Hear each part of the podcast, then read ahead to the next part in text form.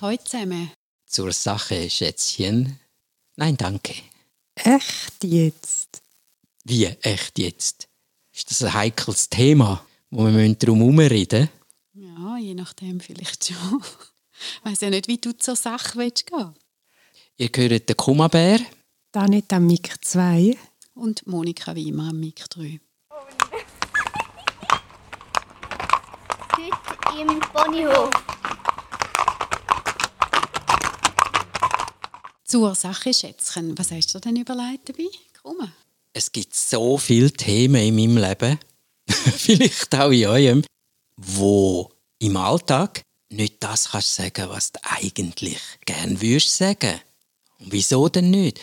Wie vermeiden wir ein heikles Thema? Wie reden wir um etwas herum, wo uns unangenehm ist oder noch mehr als unangenehm? Ja, da wo wir nicht wissen, wie das vis reagiert. Im Moment ist das sehr ein willkommenes Thema, merke ich jetzt gerade, rund um unseren Umgang mit dem Covid-19-Stamm. Seit dem Februar weiß ich auch nicht mehr, was komme ich jetzt wo und wie ansprechen, was kommt wo und wie an. Ja, du weißt nie, was für eine Haltung das jemand hat, dem Virus gegenüber. Und da kommen wir vermutlich gerade zur Wurzel vom Problem.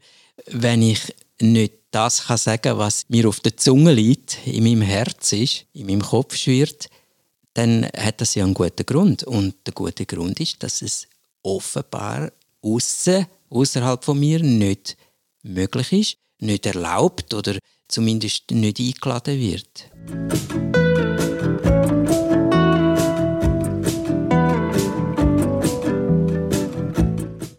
Aber jetzt konkret zu Corona, da hat halt jeder eine andere Meinung und du weißt ja gar nicht, was richtig ist und was falsch. Du weißt ja gar nicht, nützen die Maske.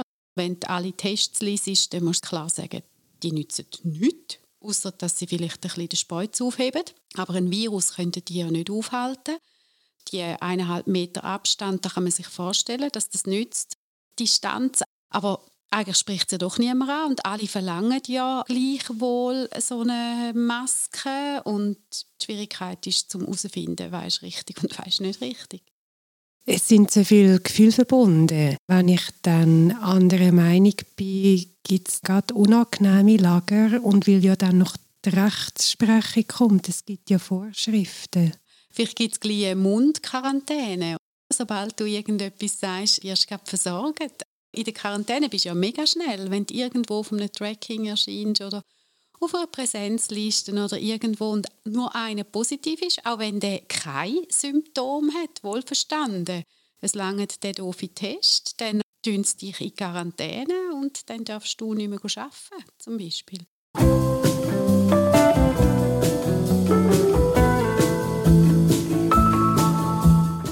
Wie geht man denn mit so etwas um? Eine gute Antwort ist im Zusammenhang mit Drogen.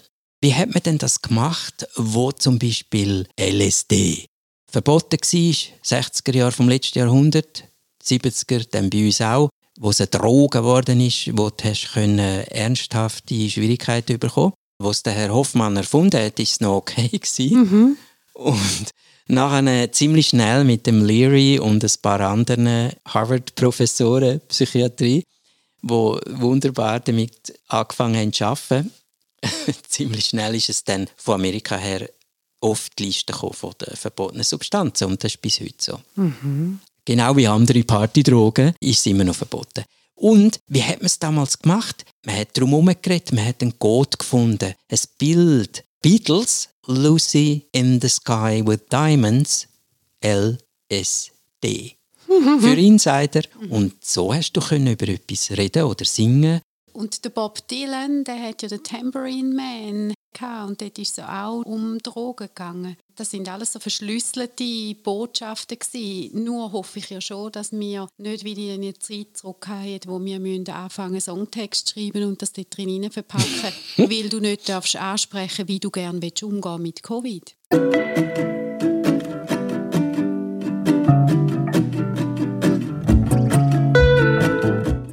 Mir hat jemand aus dem Osten gesagt, ihr habt ja keine Ahnung, was auf euch zukommen wird. Das ist erst der Anfang. Im Osten gibt es eine riesige Tradition im Umgang mit Wissen, wo du nicht darüber reden weil es den offiziellen Verlautbarungen widerspricht.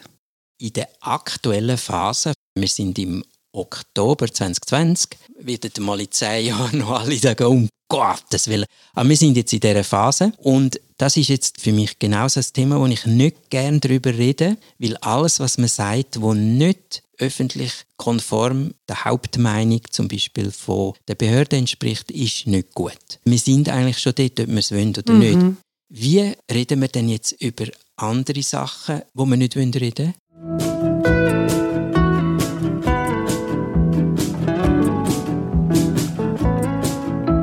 Das haben wir ja gemerkt im Umgang mit dem, wo wir nicht darüber reden wollen, dass es sehr viel gibt, wo man nicht darüber reden wo aber für uns so normal ist, dass es eben gar nicht mehr auffällt.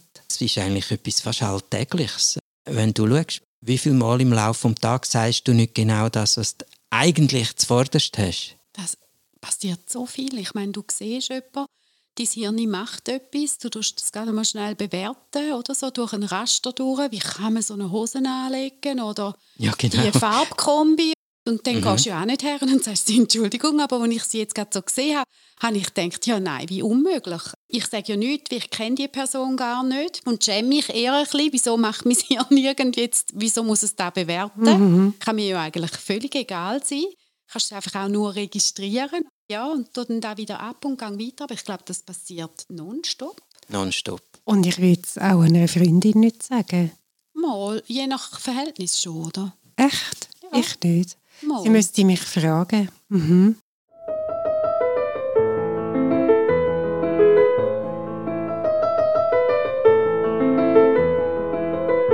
Wenn man mich fragt und sagt, Kuma, mhm. was meinst du ehrlich zu dem, wir planen ein zweites Kind, fragt mich jemand, den ich gut kenne. Ja. Wo man kommt zum Kuma fragen. ja, es kann ja mal passieren, ja. dass jemand sagt, du, du kennst uns gut und wie findest du das? Und dann, wenn man mich so fragt, würde ich ganz ehrlich sagen, ein zweites Kind für euch, ich würde meine Meinung sagen, aber wenn ich nicht gefragt werde, ja, im Gegenteil, wenn ich konfrontiert werde mit, wir sind jetzt noch mal schwanger, was soll ich denn sagen? Finde ich keine gute Idee. Oder, Ausser du findest es eine gute Idee. ich finde es eine gute ja, Idee. Bei schönen Sachen haben wir ja kein Problem. Denn ein Kompliment machen oder jemandem gratulieren ist toll. Wobei, wir haben auch dort ein riesiges Problem. Alle jammern, sie haben viel zu wenig Feedback. Und meine Erfahrung ist, wenn ich Positives zurückmelde, fliegen die Leute ihre Ohnmacht. Wo, oh wow, danke vielmals, hat noch nie jemand gesagt.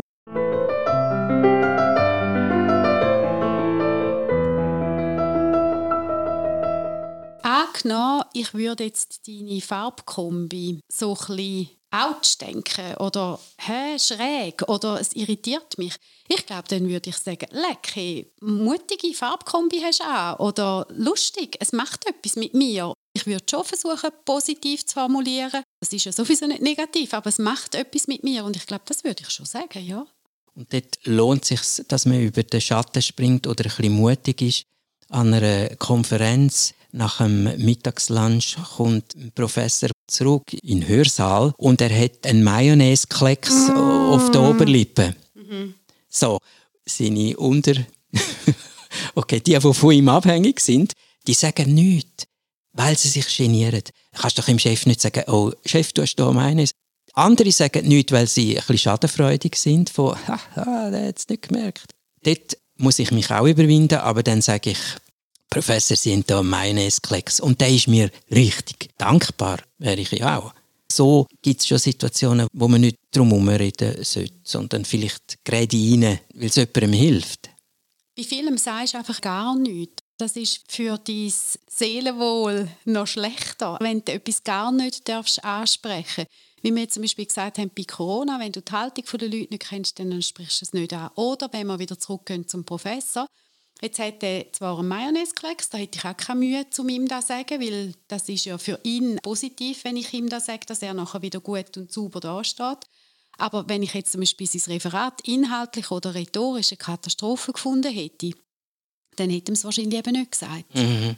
Ja. Er kann es ja dann nicht ändern. Den Klecks kann er schnell wegmachen, aber alles andere kann er ja nicht mehr ändern. Es macht eben mit dir gleich etwas. Du gehst nachher heim und Heuchler gehen dann her und sagen, das war wieder sehr interessant, gewesen, Herr Professor. Und du denkst, äh, nein, kein Mensch ist daraus gekommen und es ist wir und überhaupt so gewesen. Da finde ich, da macht dich eben fast ein bisschen krank, wenn du Sachen nicht darfst ansprechen Das ist jetzt etwas Kleines, aber es gibt ja viel, viel schlimmere Sachen, wo du einfach musst schweigen musst.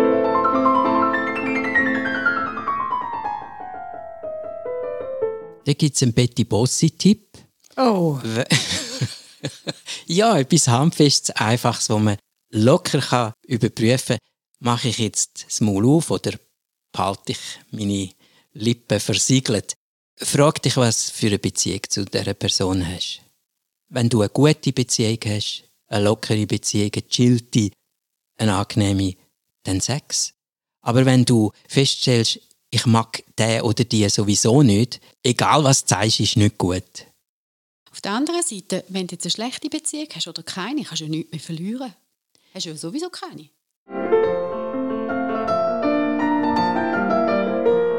Auch an einer Konferenz, es kommt eine leitende Person, aber halt eine Frau. Ja, Aber kommt. nur eine Frau. Aber ja, nur, noch, nur ja sage ich als Mann. Das macht es eben schwierig.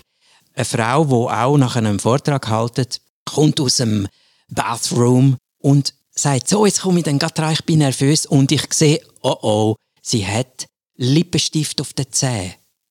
Weißt du, wie ich meine? So, Hm, Ich weiss genau, wie du meinst. sieht gar nicht gut aus. Alles in mir ruft, hey, halt, halt, bevor sie raufgehen. Frau, Doktor, Professor. Professor, Sie haben Lippenstift auf den Zähnen.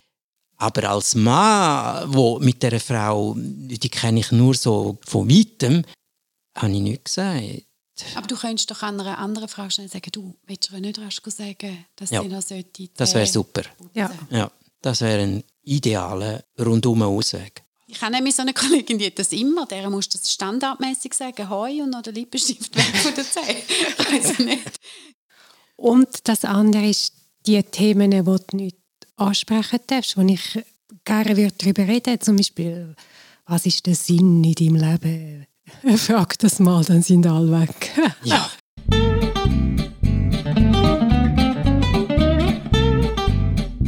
Man kann eine grobe Unterscheidung machen, wenn ich über das Thema nicht will reden, ist das wegen mir.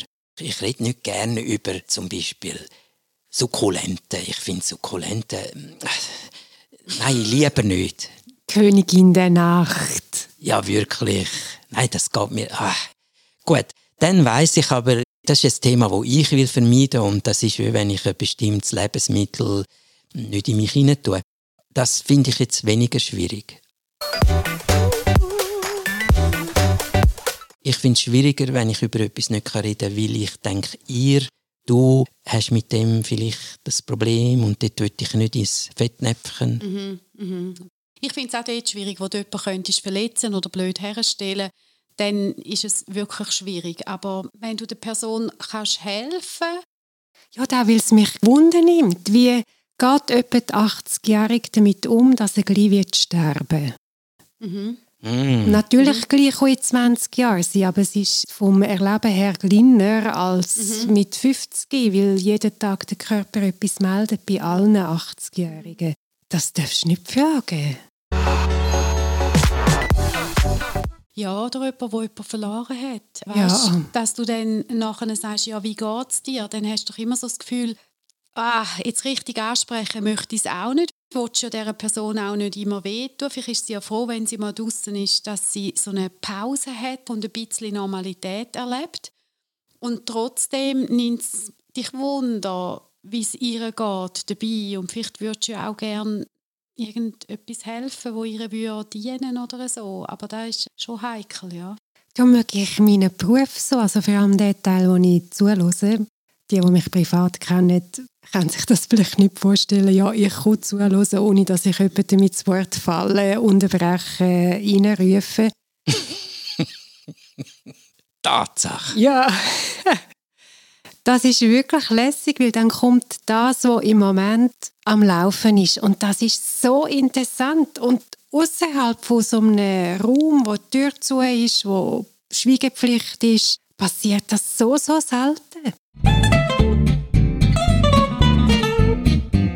Mir kommt etwas in eine amerikanische Paartherapeutin, die ich assistieren durfte. Sie hat gesagt, sie haben eine Party gemacht, alles Kolleginnen und Kollegen aus der Psychoszene. Und sie hat ihre Eltern eingeladen.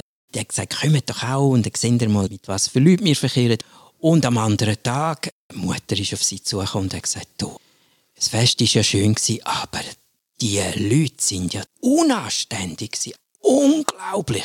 Und Devi hat gesagt, ja, was ist denn passiert? Das ist völlig an mir vorbei. Und beide Eltern haben gesagt, ja, weißt, wir sind dort gesessen, wir haben die ja gar nicht gekannt. Dann kommen so Mann und Frau und sagen, sie sind ja, wie wir hören, schon etwa 60 Jahre geheiratet.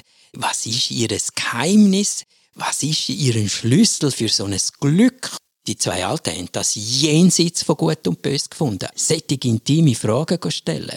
Das ist doch das Buch von der Unanständigkeit des Fragens. Ah, ja, Irgendwie ja. so. Ja, Im Titel ja. ist drin, dass es unbotmäßig ist zu fragen. Und mich hat das so verschreckt, dass ich tatsächlich wenig frage. Ich komme manchmal heim und der Bär sagt, und wie ist das und das und weißt das und das? Und ich nehme den, ja, hast du das nicht gefragt? Und ich, nein. ich schicke mit meinem Mann ins Dorf und dann sage ich ihm und frage, was gibt es noch Neues? Früher haben die sich ja schon zum Feierabend Bier oder man hat doch so einen Stammtisch gehabt und dann ist man dort hin und dann hat man wieder gehört, der will einen Umbau machen, der plant sonst etwas, dem ist die Frau davon, dem ist... Dann Ja. hast du so den Klatsch und Tratsch gewusst und heute, wenn du nicht so integriert bist in eine Dorfgemeinschaft, dann kommst du das nicht mit über und nachher gehst du jemandem mal harmlos einen Zopf bringen und dann erfährst du, dass da rundum irgendwie die Hölle los ist. Und eigentlich denkst du, okay, ich lebe da und ich komme gar nicht mit über.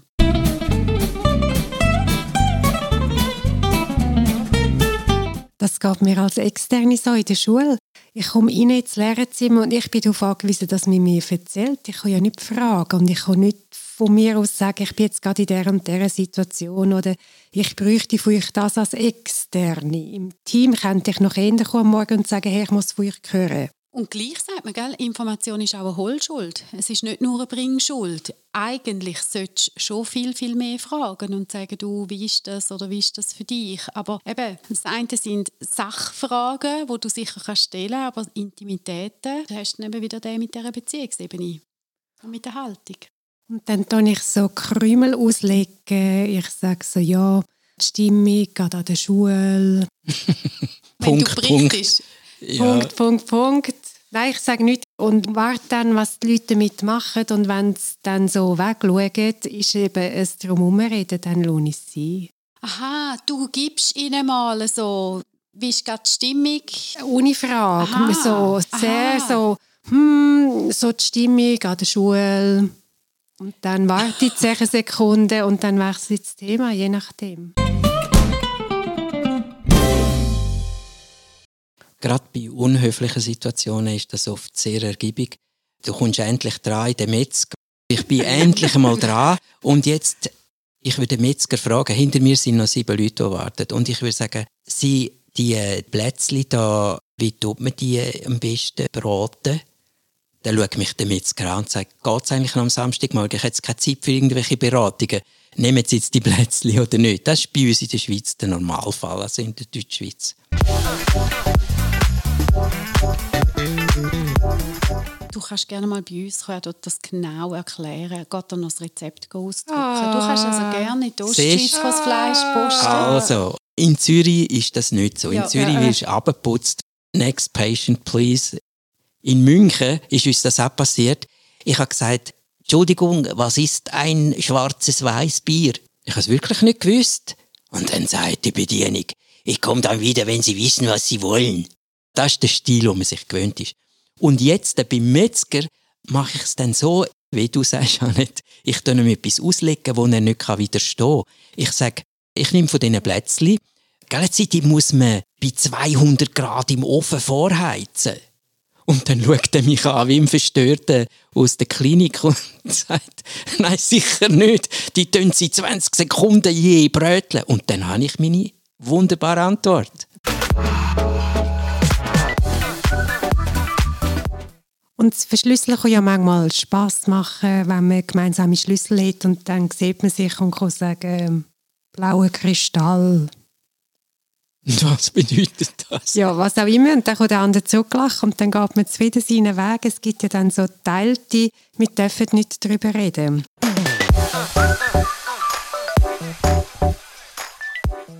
Bei der Pony ist das, glaube ich, einfacher. Die können über alles schnauben und wieren. Ja, ich bin nie der Tier um das. Das ist Klartext, immer. Ob es über den Körper, Körpersprache oder ein Knurr. Ja, ich glaube, auch Pony haben doch einfach ein super Leben im Vergleich. Und im Norden gibt es doch die Legende, dass am Weihnachtsabend von Mitternacht bis um eins verstehen wir, was die reden. Dort wäre ich gerne dabei. Was haben die für Tratsch und Klatsch im Stall? Mhm. Und wahrscheinlich sagen sie auch noch zur Sache, Schätzchen.